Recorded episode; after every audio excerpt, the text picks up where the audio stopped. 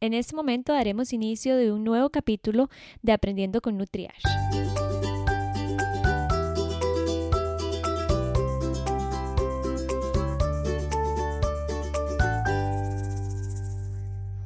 Ok, ya estamos. Entonces, bueno, buenas tardes a todos los que nos van a ir, este, se van a ir conectando. Este es un episodio de podcast en vivo Así que si ustedes lo pueden ver en este momento, bienvenidos. Y si no, no se preocupen, que lo vamos a transmitir por eh, Spotify o por iTunes en el podcast como Aprendiendo con Nutriash. Hoy tengo a una colega de invitada. Este, he tenido muchas nutricionistas, en este caso está Francesca Golfín conmigo y vamos a hablar un poquito sobre la alimentación y el estrés, que es un tema que se conecta muchísimo. No hablamos, yo creo que siempre de este tema, hablamos de otras cosas y esto es de igual de importante. Así que, Francesca, muchas gracias por estar acá. Bueno, mil gracias por la invitación. Más que encantada de compartir este espacio con vos. Empezamos, bueno, empezar por quién sos vos, tu trabajo, para que te vayan conociendo y ya empezamos a entrar en materia. Ok, súper. Bueno, como decías, yo soy nutricionista. Siempre me ha apasionado un montón el tema de salud mental, nutrición, cómo de repente mi estado de ánimo influye en lo que como y viceversa. Entonces, me he ido un poquito como por esa rama y hace como año y medio saqué una certificación de manejo de estrés en Estados Unidos y justamente la persona con la que me certifiqué había hecho una maestría en nutrición y había estudiado como un poco el tema de estrés y pérdida de peso.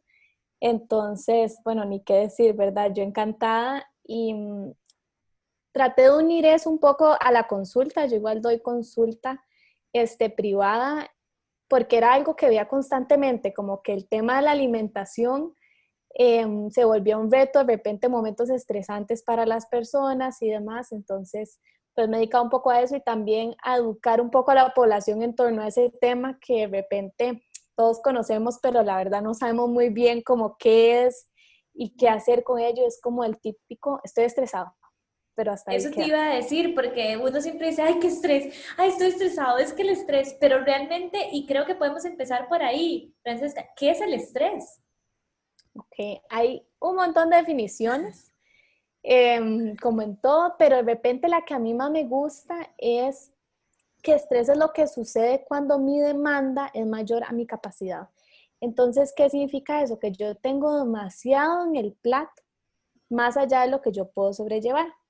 Y este estrés puede ser algo real que está sucediendo, como lo que está sucediendo hoy en día, o de repente puede ser algo que está en mi cabeza. Pero el cerebro no, no diferencia entre lo que es real y lo que es imaginario.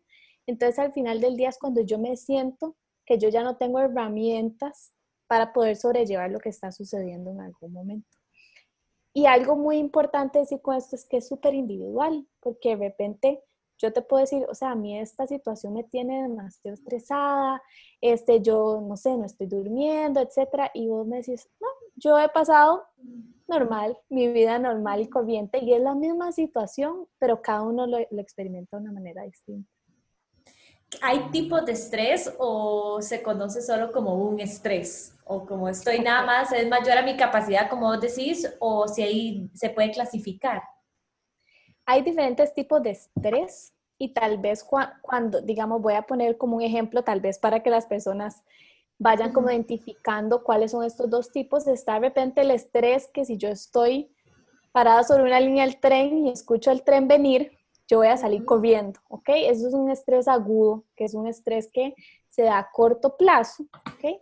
Y lo que hace básicamente mi cuerpo es reaccionar para que yo pueda sobrevivir. Entonces el cerebro envía todo este montón de señales para que nosotros podamos sobrevivir esa situación y dentro de esas está, por ejemplo, que la frecuencia cardíaca aumenta, la presión arterial aumenta, todos nuestros sentidos se agudizan, entonces yo tengo que ser capaz de poder escuchar si viene el tren o ver, si viene cualquier otra cosa. Em, inclusive se ha visto que el sistema inmunológico de alguna manera se potencia, porque como estoy en una situación donde yo tengo que sobrevivir, o sea, si al correr yo de esa línea del tren yo me resbalo, me corto, igual yo quiero sobrevivir, entonces el sistema inmune se potencia para yo poder como evitar morir desangrada y poder pues salvarme de esa situación. Entonces, ese es un estrés que sucede a corto plazo. Y es más, este, como que tratamos de salvarnos de esa situación. Sin embargo, está el estrés crónico, que ahí es ya donde nos duele la espalda, la cabeza, ya no dormimos bien, es algo que llevamos como al plazo. Y nuevamente, o sea, puede ser algo real que está sucediendo o puede ser algo completamente percibido. De repente muchos se identificarán con estrés crónico en el trabajo, que es como la típica situación. Y aquí lo que sucede es todo lo contrario, ¿verdad? Si yo en el agudo, mi sistema estaba trabajando súper, digamos, súper fuerte para yo poder sobrevivir, en el estrés crónico ya estos sistemas se van desgastando. Entonces ya yo tengo un desgaste completo del sistema. Ya mi presión arterial que subió por un momento para salvarme ya es una presión arterial alta. Ya mi corazón está desgastado, la memoria se ve afectada. Inclusive, Katy, se ha visto que hay cambios a nivel del cerebro. Y eso ya es un poco preocupante, porque de repente este, la estructura de nuestro cerebro empieza a cambiar. Hay, hay una parte del cerebro que se llama la amígdala, que es el centro del miedo y en estrés crónico la amígdala se hace más grande. Entonces uno percibe todo, digamos, aún con más miedo de lo que normalmente este, se percibiría y por supuesto ya ese es el estrés al que no queremos llegar, el que tiene un montón de consecuencias negativas. Bueno, es más complejo el que uno se puede imaginar de ese estrés que uno llama. O sea, ya no, o sea, hay que estrés, ya vienen muchas cosas este, por detrás. France, ¿qué determina y mi relación con el estrés? Ok, cuando, cuando hablamos de estrés, a veces pensamos en que yo, yo quiero vivir sin estrés, o sea, que rico no tener estrés en la vida, em, o yo tengo que tratar de controlar mi estrés. Y de repente justo eso es lo que vos decís, lo que queremos es mejorar nuestra relación con el estrés. ¿Por qué? Porque si yo no tengo estrés, yo no tengo motivación para levantarme en el día. Yo no tengo nada que a mí me mueva. Este, tal vez pensemos en cuando estábamos en vacaciones en la escuela y uno es como, qué pereza, ¿verdad? No tengo nada que hacer, nada me mueve. Entonces necesitamos un poquito de ese estrés para que nos mueva hacia adelante. Pero de repente cuando ya llegamos al otro extremo, más bien caemos como en un burnout un ataque de pánico y demás. Entonces lo que queremos, más allá de controlar ese estrés, es mejorar nuestra relación.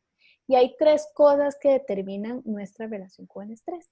Tenemos la carga de estrés, que esa carga es literal lo que yo voy poniendo en mi plato, ¿ok? Cómo voy acumulando.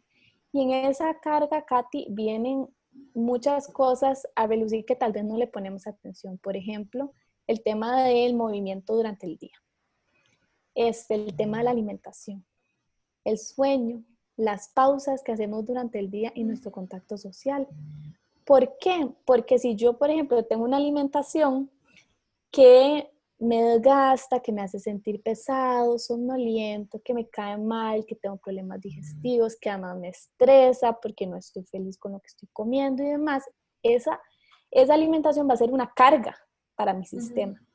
Versus si yo tengo más bien una alimentación que me hace sentir bien, que tengo energía, que puedo hacer las cosas que quiero, que como las cosas que me gustan y demás, eso más bien va a favorecer y va a ser como una capacidad, como, como una ayudita que yo tengo para poder sobrellevar. ¿Ok? Entonces, este primer componente que es la carga, es todo esto que yo voy acumulando y puede ser nuevamente real, o sea, demasiado trabajo. O que percibimos.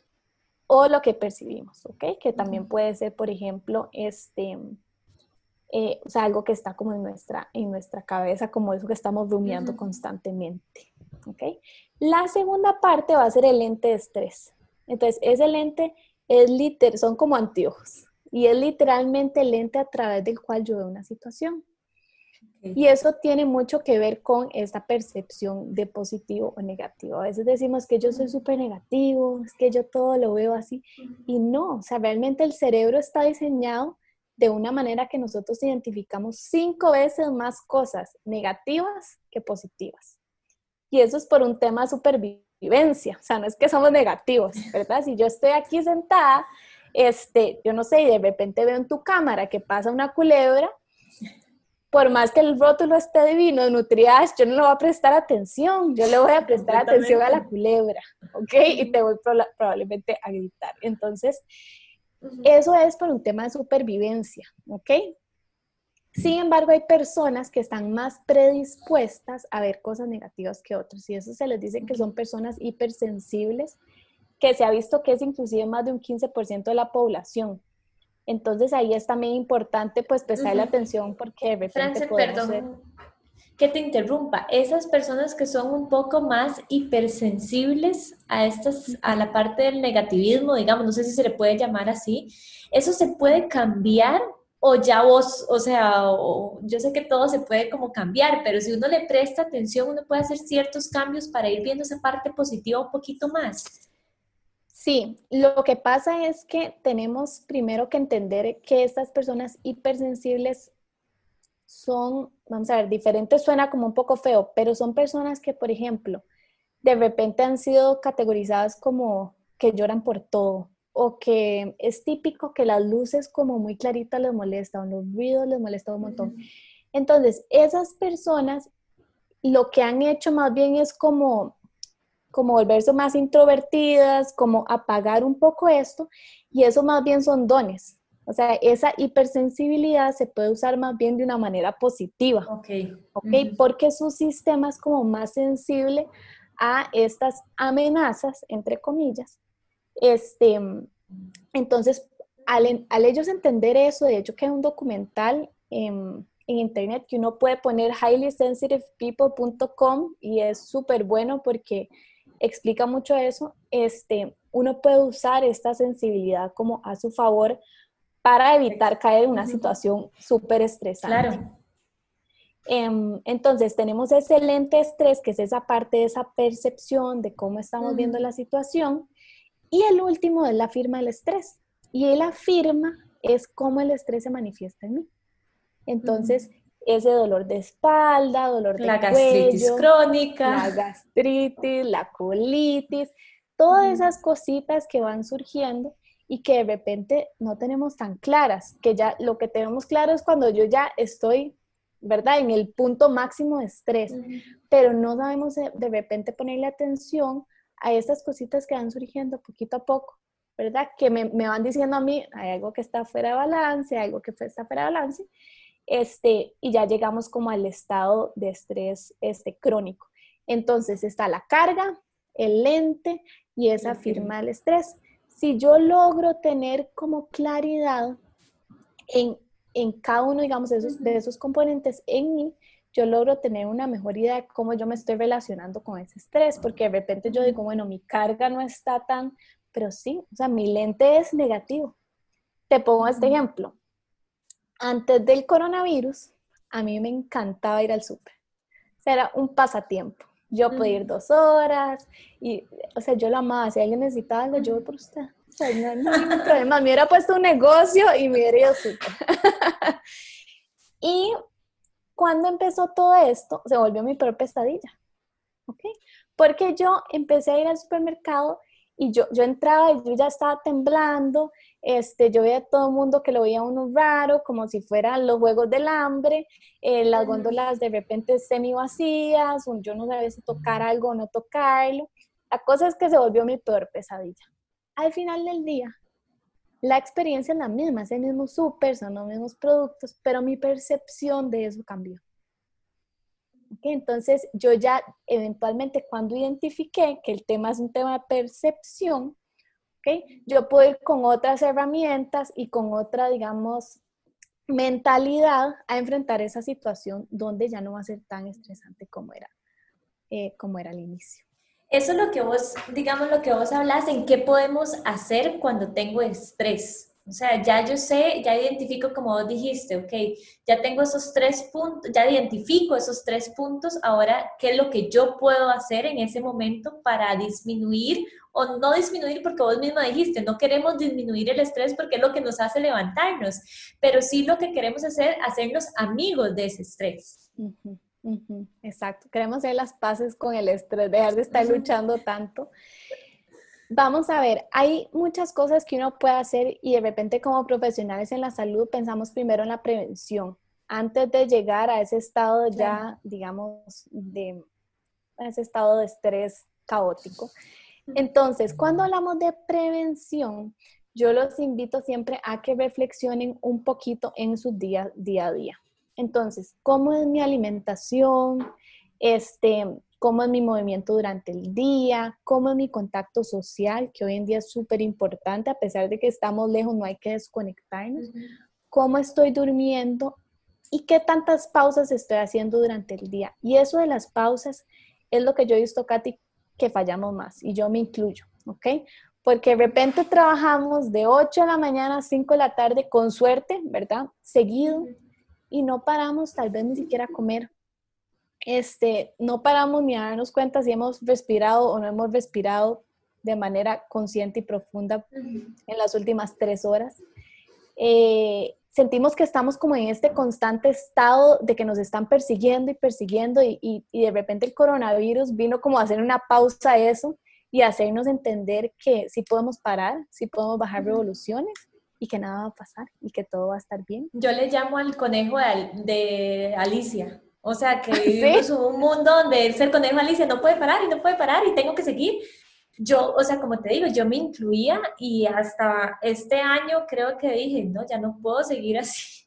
Aún así le cuesta, pero creo que es difícil darse cuenta que uno vive en ese conejo de Alicia. Sí, sí, sí. Y a veces para reflexionar en eso, yo les digo, pregúntense si ustedes en sus relaciones en el día a día se presentan como les gustaría. Porque a veces uno llega y tiene una interacción con alguien y después uno dice, ¿por qué hablé así? o por qué reaccioné de esa manera, o ya uno se ve como, ya uno llega como súper predispuesto, eso es una perfecta señal de que estamos o sea, acumulando y acumulando y acumulando estrés. Entonces, una de las cosas que podemos hacer en temas de prevención es cuidar nuestra, nuestra energía. Nuestro cerebro utiliza glucosa o azúcar como fuente de energía durante todo el día y se ha visto inclusive que utiliza un 20% de esa energía que consumimos. Entonces es un montón y más si estamos, ¿verdad? Exigiéndole constantemente, haga siete cosas a la vez, eh, piense en esto, haga esto mientras hace el otro, rumiando, ¿verdad? Cosas pasadas o así. Entonces, cuidar nuestra energía va a involucrar diferentes aspectos. ¿En qué invierto yo energía? ¿Okay? y es invertirla inteligentemente en qué estoy gastando yo energía y cómo este, de repente, por ejemplo, el tema de redes sociales, se me ocurre ahorita. A veces estamos una hora, ¿verdad? Deli, deli, deli, y tal vez viendo inclusive contenido que lo desgasta uno. Yo tenía una paciente que me decía, ¿cómo hago si, por ejemplo, ahorita yo veo noticias y me da un colerón todo lo que hace toda la gente y eso me estresa más, y, ¿verdad?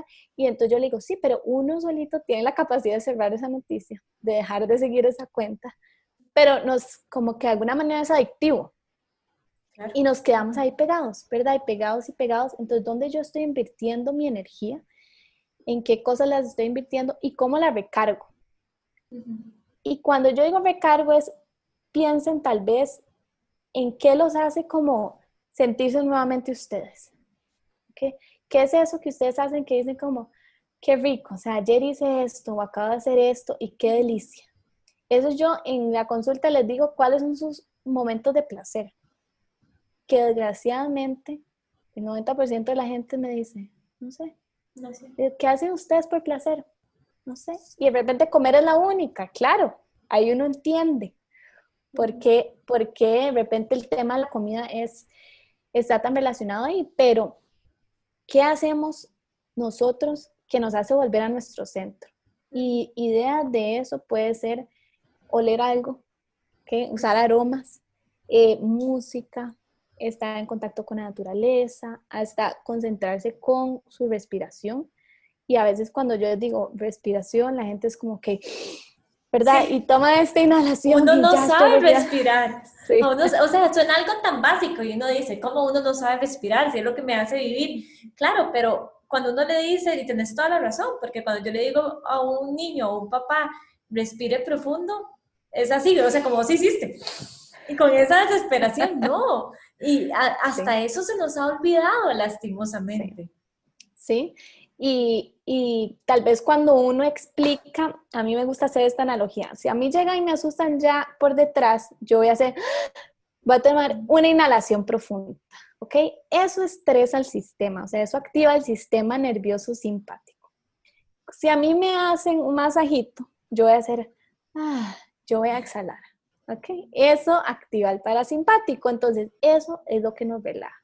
Entonces, cuando nos conectamos con nuestra respiración y yo siento que hay que cambiar las palabras alrededor de esto, de tome una respiración profunda. Yo no sé, yo a veces digo, tome una respiración suave, profunda, cómoda, no sé, pero lo que buscamos es inhalar normal, ¿ok? Y enlongar esa exhalación.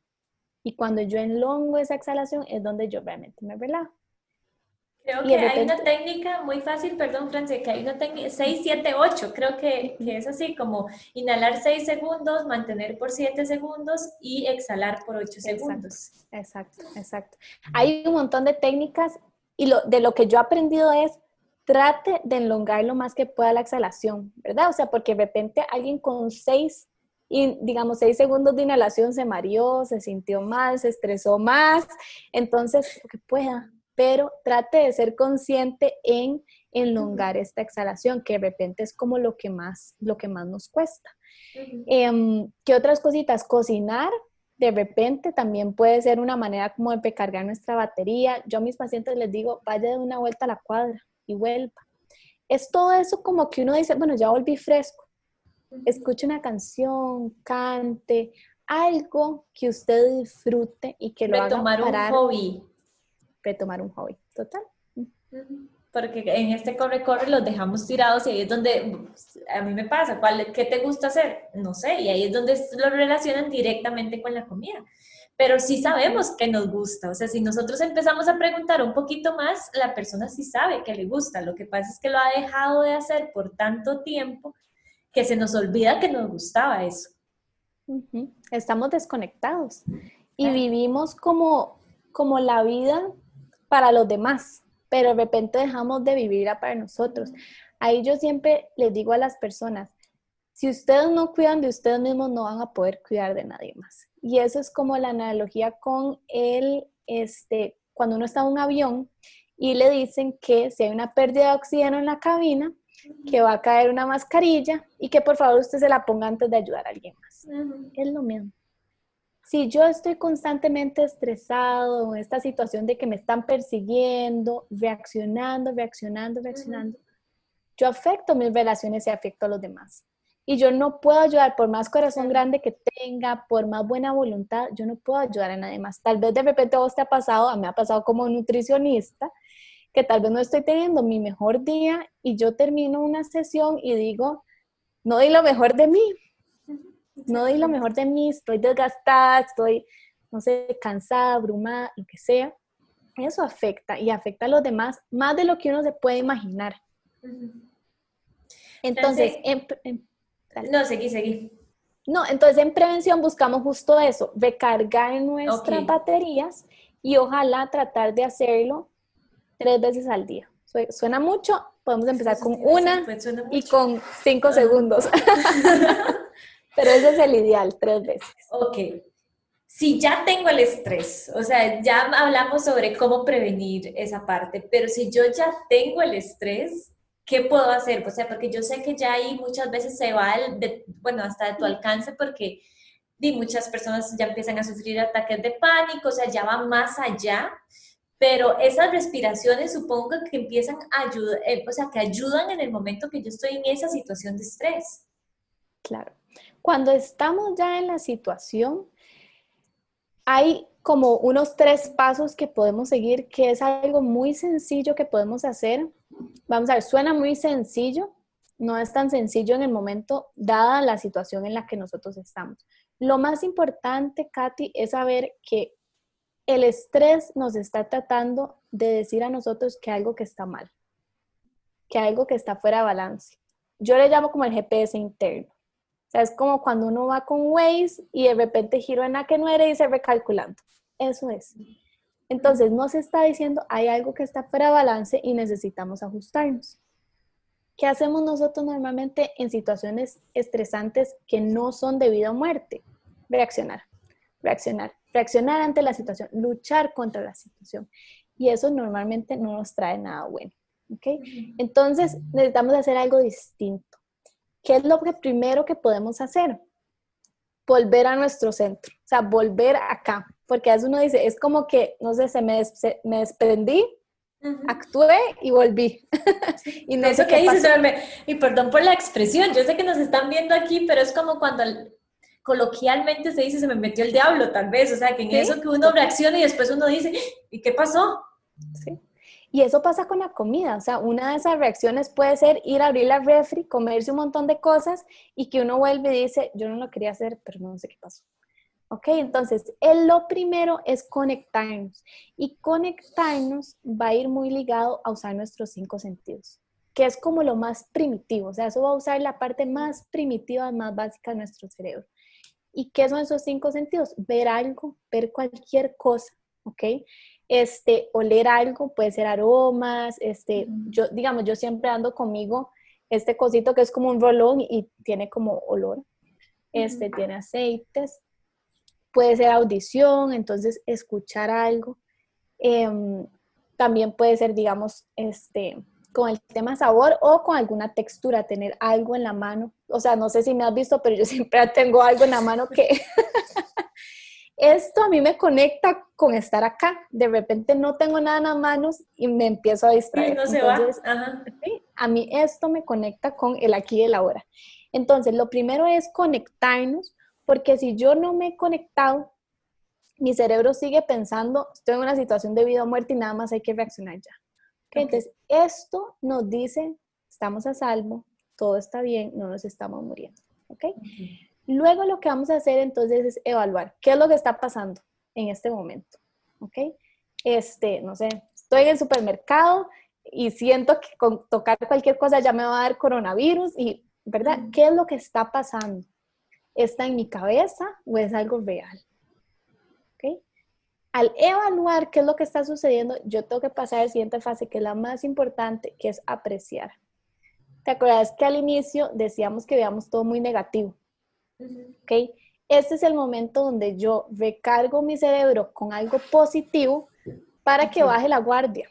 ¿Ok? Porque estamos como todo es una amenaza, o sea, afuera de mi casa es una amenaza yo no puedo salir porque ahí está ese bichillo.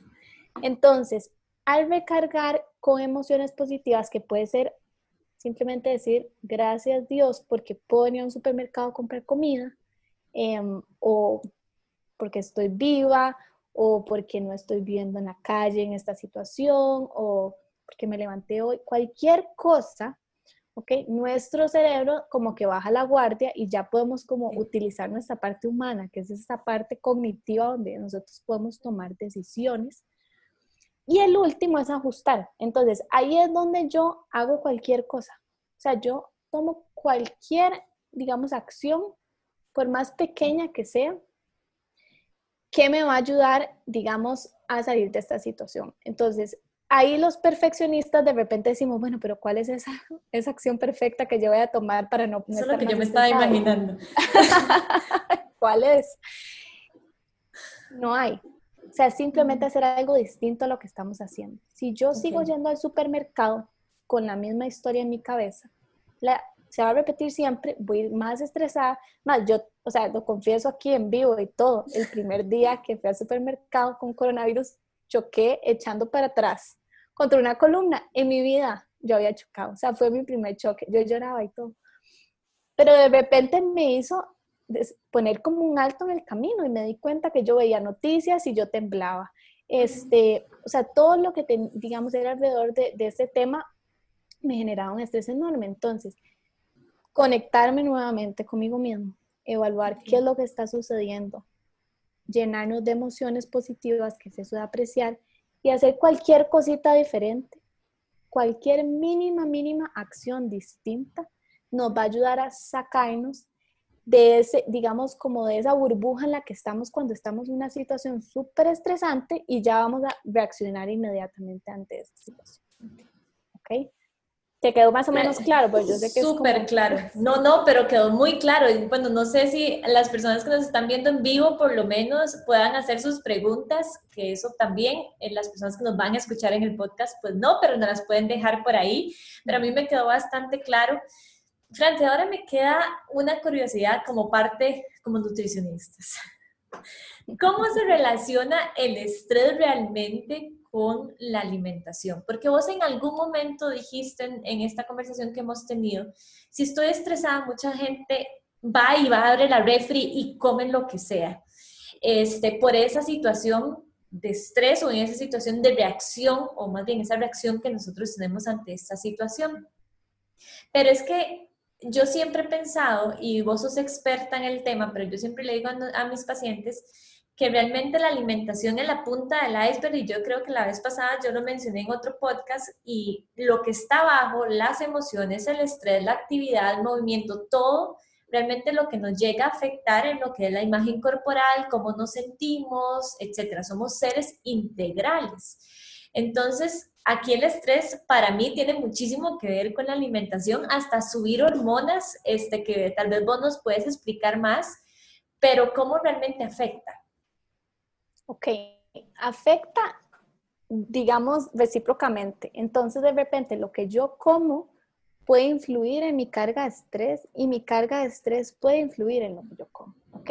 Entonces, si lo vemos primero en lo que yo como, esto va muy de la mano con la relación que tenemos con la comida. De repente, pensemos en qué sentimos en nuestro cuerpo o qué pasa por nuestra cabeza cuando escuchamos dieta o escuchamos nutrición. ¿ok?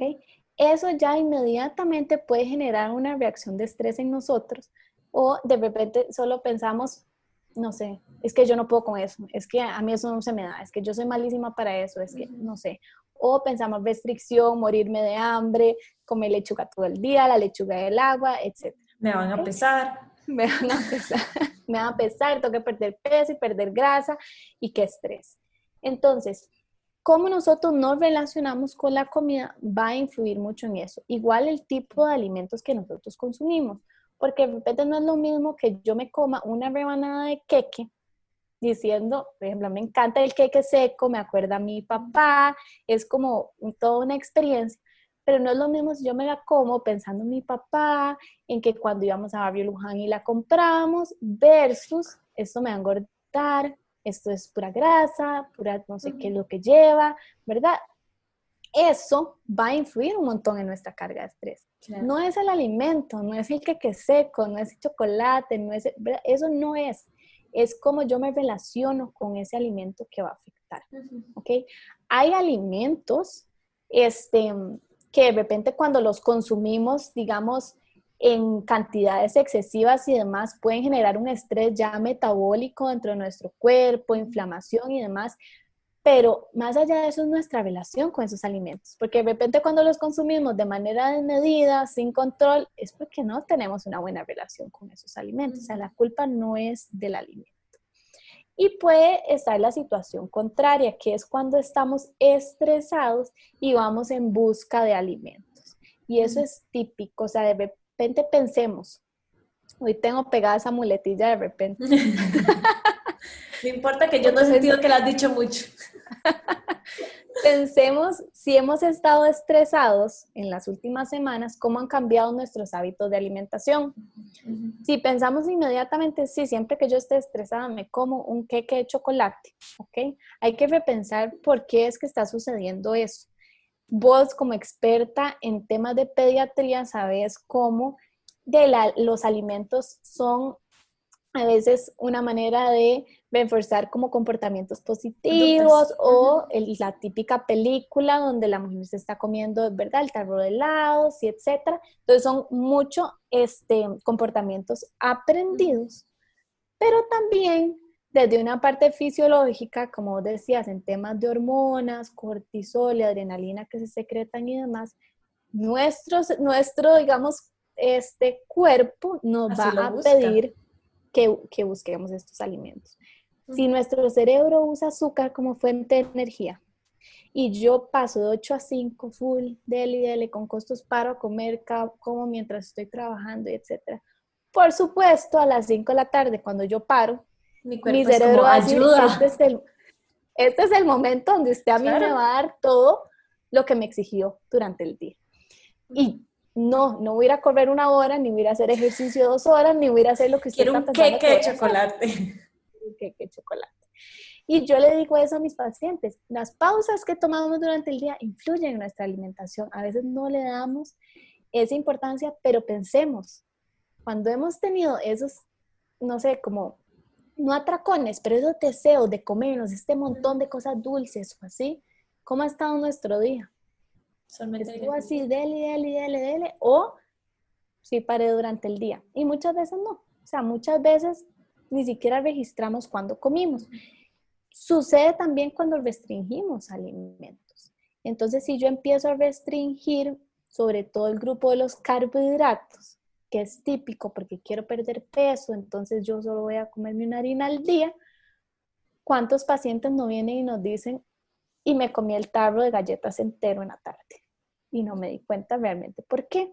¿Ok? Ahí nosotros ya no, nuestra parte cognitiva, nuestra parte humana en esta situación de estrés, ya no nos deja decidir si comernos el tarro de galletas o no comernos el tarro entero de galletas. ¿Ok? Ya iba nuestra parte primitiva que es, estoy estresado, necesito energía para salir corriendo y sobrevivir, ¿ok? Y esa energía va a venir de estos alimentos.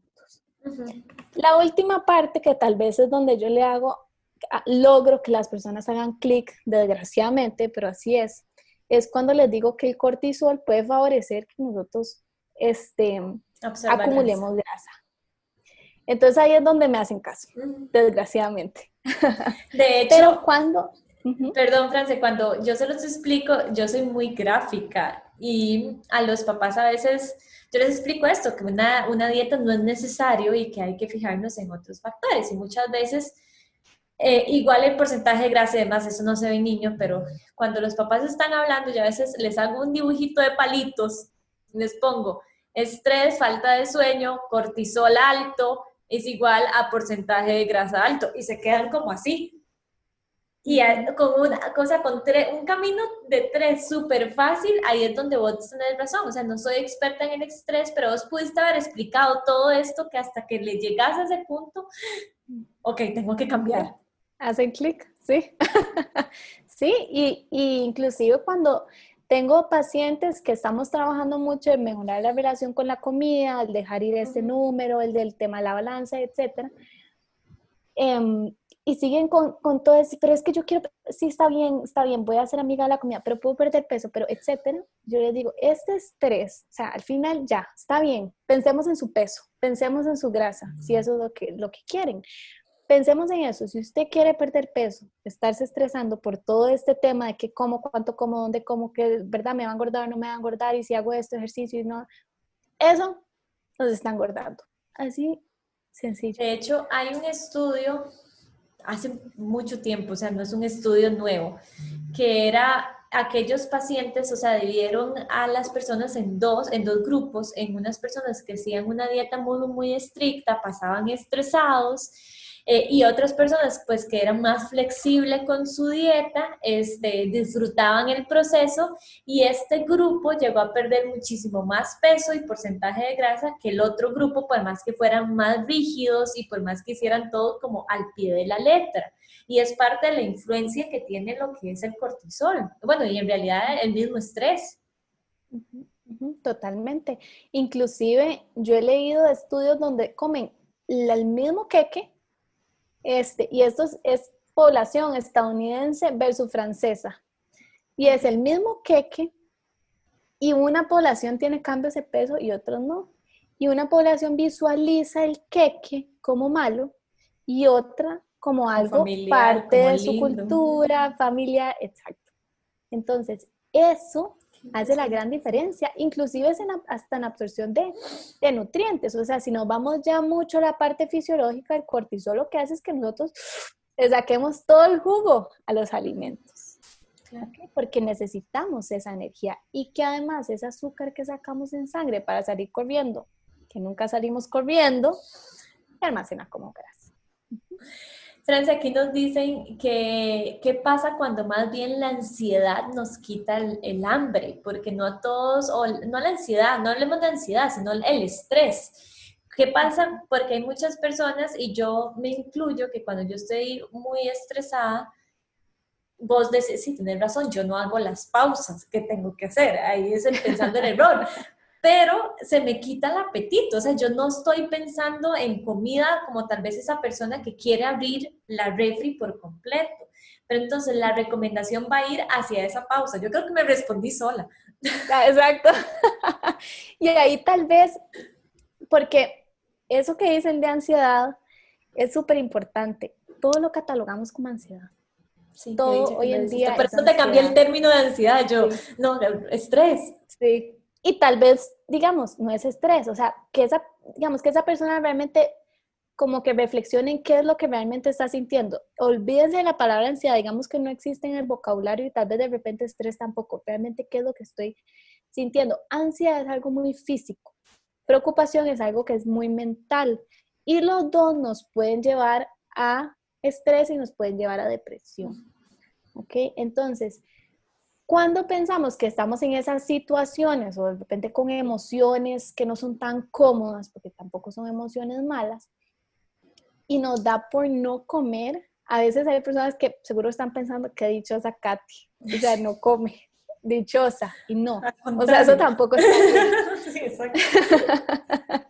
eso tampoco está bien porque nuestro cuerpo definitivamente necesita em, de pues, recibir los nutrientes em, diariamente y a veces no comemos y lo poquito que comemos inclusive, o sea, no, nos nutre mucho, o sea, es como algo, algo súper como deficiente de repente en nutrientes, pero es eso justo que dijiste, o sea, paremos por un momento porque el tema no es la comida, o sea, si yo estoy comiendo cuando estoy estresada, el tema no es la comida, es lo que yo hice antes. O sea, hay que ver antes de esa situación estresante qué fue lo que sucedió y por qué, que creo que ahí viene la ayuda con psicología y por qué lo estoy involucrando con, con esta emoción.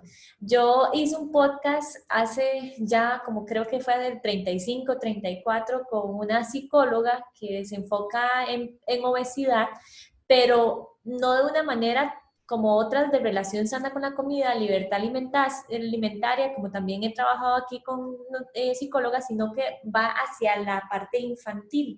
¿Qué fue lo que, como dijiste, te detonó eso? Y yo lo veo mucho cuando los papás premian, castigan, cuando los papás o le dicen, no puedes dejar nada en el plato porque hay gente muriéndose de hambre. Entonces, ella no estudia de una manera hacia infantil porque la mayoría de acciones vienen de ahí. Entonces, bueno, ya comentaba en ese episodio que es interesante ver cómo viene la mayoría de, de estas cosas y, la, bueno, y descubrir la razón. Entonces, como dijiste, no es el estrés, no es la alimentación que te está causando en este caso el estrés, es alguna emoción que no hemos tratado y que nos está llevando a eso. Sí, o sea, el trabajo con psicología, pucha, debería ser un dos por, ¿verdad? O sea, como obligatorio, yo creo, en este tema, porque es, es tan importante a veces, inclusive, nos da miedo como el meternos un poquito más ahí atrás, a ir viendo como de dónde viene esa emoción o qué es lo que estoy sintiendo. Em, yo hace poquito saqué una certificación en, en, algo que se llama Mind Body Eating y hablan mucho de experiencias no digeridas. Y eso es como cuando a uno le cae mal un frijol, ¿verdad? Y le da flatulencia y le, le inflama el estómago y no la pasamos muy bien. Y eso pasa también con experiencias que tenemos o emociones que lo que hacemos es sumarlas a esa carga de estrés. O sea, dejarlo ahí, ponerlo en ese salvequito que llevamos cargando Em, pero a veces no las procesamos y mi psicóloga me dice, páseselo por el cuerpo, o sea, se lo tiene que pasar por el cuerpo. Y, y no es placentero, o sea, no, no es que es placentero, pero creo que es necesario. Y ahí es donde salir de la zona de confort este, y bueno, lo dirán, más bien podemos pensar hasta en un episodio con una psicóloga y hablar más allá, este, porque sí, el salir de la zona de confort no es fácil, no es bonito, este, pero al final de cuentas creo que es necesario para el crecimiento y para lograr hasta varios objetivos. Y en este caso que estamos hablando, tal vez con, bueno, de imagen corporal o de avances de cómo nos sentimos nosotros con nuestro cuerpo, muchas veces es necesario llegar a eso. Claro, totalmente de acuerdo. De hecho, que me acuerdo de una paciente que em, su tema era que no sabía estar sola y ella tuvo una pérdida muy cercana em, y se dio cuenta que, digamos, su compañía se volvió la comida. Entonces, en conjunto con, con una psicóloga, el proceso de ella fue súper bonito porque fue aprender a estar sola y eso inmediatamente modificó su relación con la comida. Entonces es súper poderoso, a veces ni nos percatamos que de repente si no está ahí tan fácil, o sea, nada más esté sola con usted un ratito, ¿cómo eso va a hacer que usted coma, verdad? Sí, o que esté tan estresado, que sí, pero sí, es como tomarnos el tiempo para ir un poquito más, digamos, adentro, a ver qué es lo que está sucediendo. France, creo que lo que más rescato de este episodio es esa pausa que, y lo voy a aplicar yo soy pésima. sí. Te voy a confesar, soy pésima, trabajo, o sea, yo si tengo que trabajar todo un día no me voy a dar tiempos y la verdad es que lo veo y tenés razón, tal vez es ese dolor de espalda que tengo aquí hace rato y no, no me doy cuenta que tal vez solo haciendo la pausa ya es algo que me va a ir ayudando. Es una pausa, Katy, de cinco segundos y tenés cinco segundos, que siempre hay cinco segundos. Siempre, hay un minuto, siempre hay tres decís, redes sociales, uno está aquí, 30 minutos, una hora, o sea, siempre hay tiempo. Y a los amantes de redes sociales les digo, bueno, métanse, pero métanse a la cuenta que lo hace reír. O sea, no se meta a buscar a ver qué ve, métase así directo a esos videos vacilones y vamos y nos reímos un rato y eso es una pausa.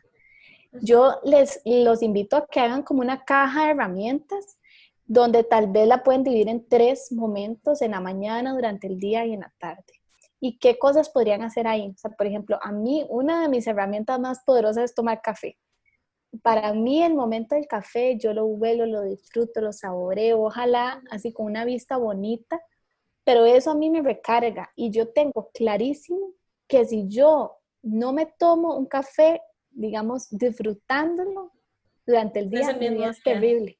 No, no, es terrible. Ojalá un café que no me gustó. No, no se vale, necesito otro. Pero yo sé que lo necesito. Y vos entendés también el, realmente qué te gusta y es donde hay que irnos a los hobbies anteriores o hay que irnos realmente y sacar el tiempo de ver qué me gusta, qué amo hacer, qué, ¿Qué es lo que me hace falta? Porque muchas veces es eso, que se nos olvidó. Entonces, saquemos el ratito. Antes de hacer esas pausas, yo creo que hay que sacar el ratito de ver qué nos gusta. O sea, ves que ya vos identificás muy bien el café, ok. Listo, ahora qué puedo hacer. Entonces me encanta esa caja de herramientas para ir llenándolo con esas cosas que me, que me gustan. Exacto, porque todos los días son únicos y no siempre va a funcionar lo mismo. No puedo montar una rutina así de trabajo, porque hasta el trabajo todos los días es distinto.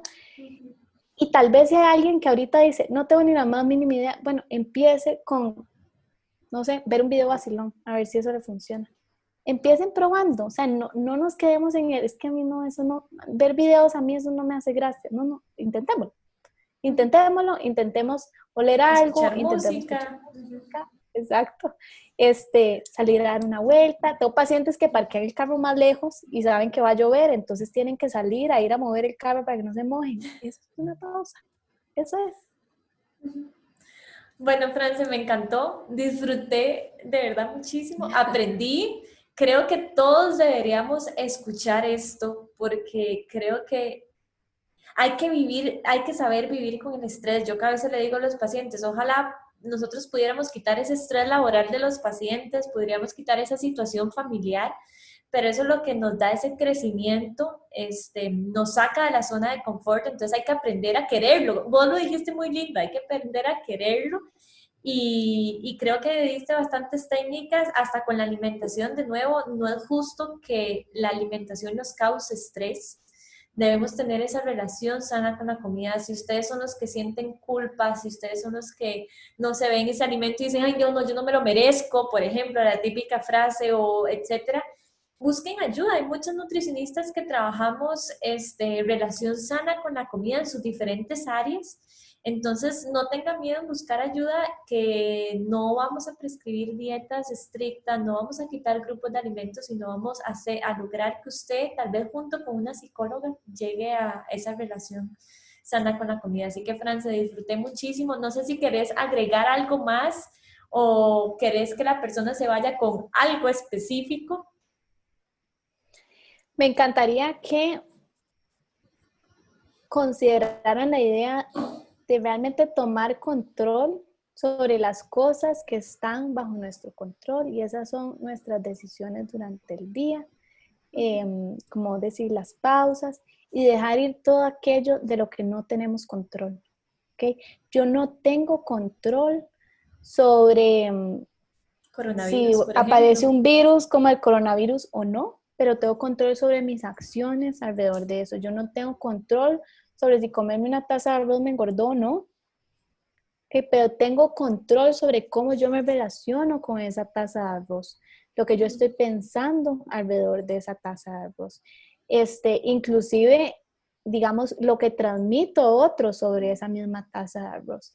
Entonces, todo empieza en mí, todo empieza siendo un poquito egoísta, si realmente no es ser egoístas, más bien es querer ayudar y, apoyar y proteger este, y guiar de la mejor manera a los demás. Entonces, a ver, yo te comprometo aquí enfrente de todos que empeces a hacer esas pausas durante el día, porque a veces decimos, bueno, no sé que vos sos una excelente profesional, pero imagínate lo excelentísima que podría ser de repente haciendo esas pausas durante el día y sintiéndote full recargada para poder dar lo mejor de vos para otras personas. Entonces, igual para bueno, Haré las pausas, prometo. Este, bueno, y quiero invitarte, France, a que nos digas este, dónde atendés y tu número eh, para que la gente, si este, ustedes saben que aquí en el episodio, en el, el, podcast Aprendiendo con Nutriash, la idea es entrevistar a personas que realmente nos aporten, este, que son expertos en el tema y que yo sé que de alguna manera le están ayudando muchísima gente Así que por eso te agradezco muchísimo el que hayas eh, venido, sacado el tiempo, conversáramos, pero también me quiero dar a esas personas que disfrutaron este episodio para que te contacten. Bueno, yo atiendo en Escazú, en Trejo, Montealegre. en, en, redes sociales, bueno, me pueden buscar como Wise Pinch o... Igual yo aquí lo voy a taguear. Igual ponen Francesca Golfín, ahí les va a salir la cuenta. E igualmente en Facebook. Mi número, por si quieren apuntarlo, es 8706-3552. Por si tienen cualquier duda o consulta, a veces uno escucha algo y como que las consultas le llegan como tres días después. Entonces, ahí tienen este, de, pues, las redes y todo como para full contacto por si tienen alguna duda, consulta. Yo encantada de la vida. Em, y te agradezco un montón el espacio espero que realmente haya sido de utilidad, que hayan aprendido pues algo y que, y que se lleven un poco de esperanza que el estrés no, no, no, no nos viene a matar. Nosotros podemos realmente mejorar nuestra relación con el estrés, hacer esas, esa, esa paz con el estrés y hacer el estrés un amigo y realmente una ayuda para, para nuestra vida. Francia, bueno, muchas gracias. Los que nos vieron en vivo, gracias. Y bueno, los que nos están escuchando por Spotify, por iTunes, por nuestra página web, este, ojalá disfruten este episodio y bueno, nos escuchamos en un próximo episodio de Aprendiendo con Nutriash.